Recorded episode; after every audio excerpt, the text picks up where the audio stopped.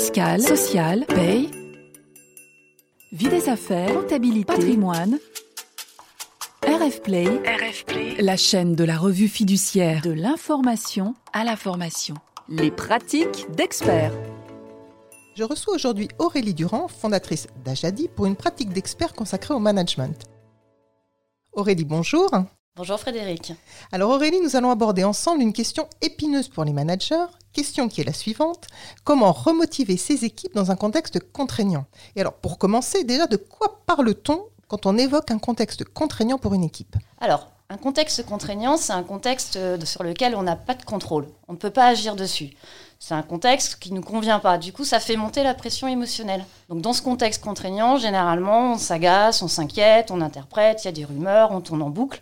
Bref, c'est les émotions qui prennent le dessus sur le bon sens et sur l'action. C'est effectivement, enfin, c'est tout ce qu'on a vu en fait et tout ce qu'on a rencontré pendant l'année 2020. Voilà, effectivement, on est dans beaucoup d'entreprises dans ce type de contexte. Du coup, pourquoi est-ce qu'il convient d'agir au niveau d'une équipe quand elle est dans telles circonstances alors, quand on est dans un contexte contraignant, dans ce genre de contexte, en fait, euh, maintenir la mobilisation pour chacun, c'est pas évident. Donc, c'est la dynamique d'équipe qui va pouvoir nous aider. La motivation, en fait, elle est personnelle. On ne peut pas dire soit motivé. C'est soi-même qui décidons d'être motivé. Et comme on est des animaux sociaux, eh ben, c'est beaucoup plus facile de le faire lorsqu'on peut se réunir, lorsqu'on peut participer à un projet collectif. Alors, quand je parle d'équipe, hein, je parle d'une petite unité d'une dizaine de personnes. Hein, max, et une unité qui a un projet commun. Donc du coup, agir au niveau d'une équipe, ça permet de sortir chacun de son isolement, de sortir chacun de sa boucle négative pour se remettre dans une dynamique positive en co-construisant ensemble un projet dans lequel chacun se retrouve malgré le contexte. Donc du coup, l'objectif, euh, c'est de donner envie à chaque membre de l'équipe de se connecter ou de venir le matin pour ce projet commun. Il n'y a pas que l'argent qui motive en fait, hein, pour contrebalancer un contexte contraignant. Il y a aussi euh, le sens de son travail, la qualité des relations avec les collègues, les petites réalisations un peu concrètes, sources de satisfaction au quotidien. Donc en fait, tout cela, ça amène de l'énergie plaisir et c'est ça qui nous permet de prendre de la hauteur, de nous organiser pour faire face et puis de retrouver le bon sens et l'action. D'accord.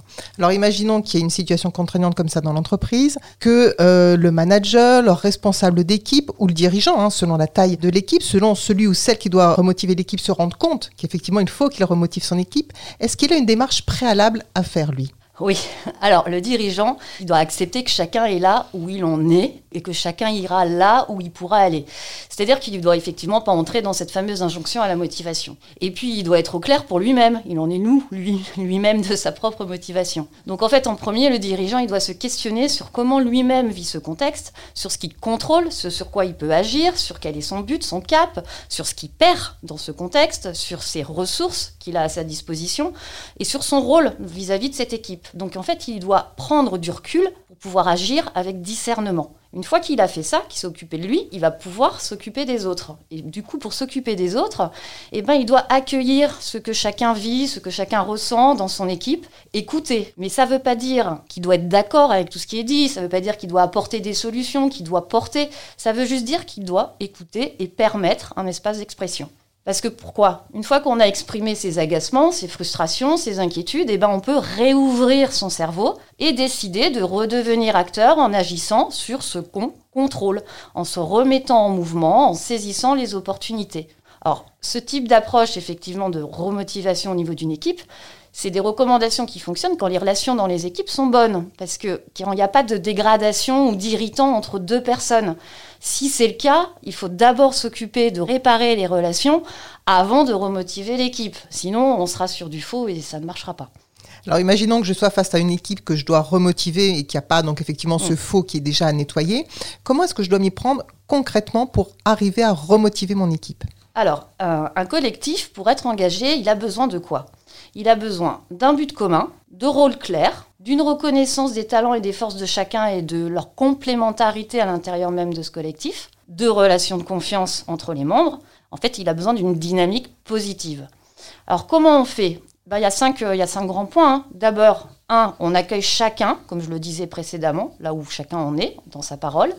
Deux, on co-construit le sens, c'est-à-dire à quoi on sert, à quoi sert notre équipe. Trois, on clarifie les rôles, c'est-à-dire quelle valeur ajoutée chacun apporte au collectif. Je suis là pourquoi, moi, dans ce collectif. Quatre, on définit ce qu'il faut faire évoluer dans les process et les comportements individuels, c'est-à-dire comment ensemble on fonctionne. Donc la question, c'est de quoi chacun a besoin pour apporter cette valeur ajoutée et qu'est-ce que collectivement on doit arrêter de faire, qu'est-ce qu'on doit continuer, qu'est-ce qu'on doit commencer à faire pour répondre à cela. Et puis on permet à chacun de s'engager pour le collectif, c'est-à-dire qu'est-ce que chacun va faire pour la réussite de l'équipe. Donc en fait, on co-construit un but, une histoire et des règles du jeu communes. Ok. Et alors, si, on veut conclure sur cette démarche, pour la finaliser, quel positionnement doit adopter le manager, le dirigeant, le responsable d'équipe pour que ça fonctionne? Alors, quand je dis on, je dis pas que le dirigeant fait une proposition et puis que l'équipe rebondit dessus, ou l'inverse, quoi. Je dis on, on construit, c'est-à-dire on fait ensemble, on est chacun membre de l'équipe. Donc pour cela, le dirigeant va devoir être vigilant à ne pas réagir de façon émotionnelle ou impulsive en prenant le lead, en coupant la parole pour donner ses avis, en apportant des solutions. C'est un temps de remotivation. Donc là, il est dans ce temps-là dans un rôle de facilitateur. Il fait émerger de son équipe. Donc que ce soit en séminaire ou dans des formats one-to-one, il ne doit pas partir bille en tête. il doit se préparer en amont, se rappeler les comportements qui permettront une réflexion positive d'équipe.